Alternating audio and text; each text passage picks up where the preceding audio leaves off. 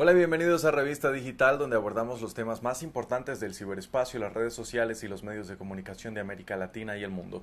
Ante la situación de COVID-19, ahora trabajamos desde casa. La ciudad de Glasgow acoge a centenares de líderes mundiales en un nuevo intento por hacer frente a la crisis climática. Solo los primeros días de la COP26 dieron mucho de qué hablar, sobre todo en Internet, que se ha convertido en un espacio importante para el activismo. En redes sociales los internautas presionaron por medidas concretas y expusieron el discurso de sus líderes, sus comportamientos y sus compromisos con el medio ambiente. En esta edición de Revista Digital les traemos los momentos virales de este evento. Empezamos. La COP26 es quizás por estos días el principal tema de la agenda mundial, pero más que el evento destinado a encontrar soluciones para combatir el cambio climático, los ojos están puestos sobre los líderes mundiales. Los compromisos y las promesas de los mandatarios e incluso el comportamiento de algunos de ellos durante la cumbre dejaron mucho que desear. La ciudadanía, cansada de promesas incumplidas de sus dirigentes, estuvo vigilante y lo sometió al escrutinio. Por ejemplo, uno de los grandes cuestionados fue el presidente de Estados Unidos, Joe Biden, por cuenta de imágenes como estas que se hicieron virales en redes sociales.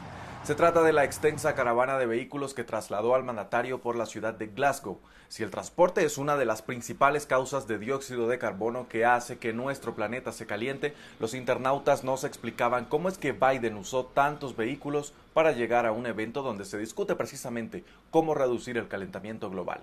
De acuerdo con medios de comunicación locales, la caravana estuvo conformada por unos 20 vehículos. Antes de Glasgow, Biden ya había dado de qué hablar en Roma, donde estuvo para la reunión del G20.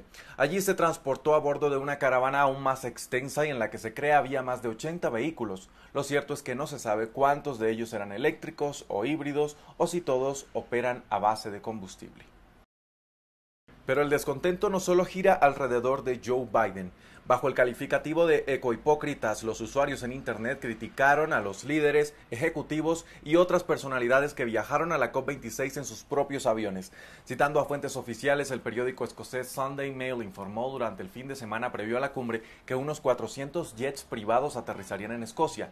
Según la Federación Europea de Transporte y Medio Ambiente, este tipo de aviones tienen un impacto desproporcionado para el planeta, ya que en solo una hora de vuelo pueden emitir 2 toneladas de CO2, mientras que una persona promedio en Europa emite 8,2 toneladas de CO2 en un año.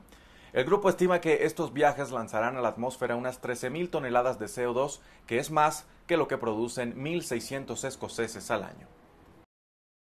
Ya en la cumbre, expectantes, los asistentes mantenían los ojos bien abiertos, aunque algunos no tanto. En su cuenta de Twitter, un periodista del Washington Post publicó un video del presidente Joe Biden en el que se le ve aparentemente quedándose dormido durante los discursos de apertura de la COP26. Por otro lado, las cámaras habrían captado al primer ministro del Reino Unido, Boris Johnson, en la misma situación. Sin embargo, no está claro si se trató de un parpadeo o realmente se quedó dormido, ya que en una secuencia de imágenes se le ve atento. Ambas publicaciones despertaron las críticas tanto de sus opositores políticos como de activistas que cuestionaron si en realidad los mandatarios les interesaba lo que pasa con el planeta. Otros los defendieron asegurando que habían tenido una jornada extensa durante el G20. Algunos fueron más allá y confrontaron directamente a sus líderes, como sucedió con el presidente colombiano Iván Duque. En este video que circula en redes sociales se hizo evidente el reclamo de un grupo de sus compatriotas que exigían al mandatario que tramitara con urgencia el Tratado de Escazú, un acuerdo multilateral de América Latina y el Caribe destinado, entre otras cosas, a garantizar la protección de líderes ambientalistas. Este se firmó en 2018, pero el Congreso colombiano no lo ha ratificado. Un informe de la ONG Global Witness reveló que en 2020 227 defensores del medio ambiente fueron asesinados y que Colombia registró el número más alto, con 65 casos. Por otro lado, en una carta abierta en la que se califica de traición al fracaso de los gobiernos para reducir las emisiones de carbono, los jóvenes exigen medidas concretas. Se trata de una iniciativa de la activista sueca Greta Thunberg junto a otras lideresas juveniles y en la que piden, por ejemplo, mantener el calentamiento global por debajo de los 1,5 grados centígrados, frenar las inversiones de combustibles fósiles y financiar a los países más vulnerables. La petición se encuentra en línea a través de la plataforma Abbas y puede sumarse. El número de firmas crece cada segundo.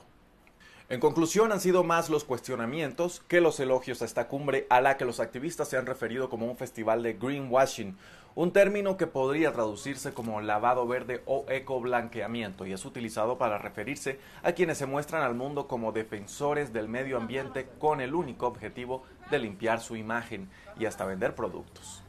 Cuidar del medio ambiente no es solo ahorrar agua o evitar tirar basuras en la calle, sino también reducir las emisiones de CO2 que, como mencionamos anteriormente, son las causantes del calentamiento global. Nuestras acciones diarias contribuyen a ello y para saber cómo reducir estas emisiones es importante saber qué tanto CO2 estamos produciendo como individuos. En Internet existen diversas herramientas útiles. Solo basta con escribir en el buscador calcular mi huella de carbono y aparecerá un sinnúmero de páginas. La web de la ONG Greenpeace, por ejemplo, le hará un par de preguntas sobre sus hábitos de consumo diarios y le mostrará cuánto dióxido de carbono usted está emitiendo al año y de qué manera está afectando al Hasta aquí Revista Digital. Recuerde que si quiere repetir esta u otra emisión de nuestro programa lo puede hacer a través de nuestra página web www.france24.com.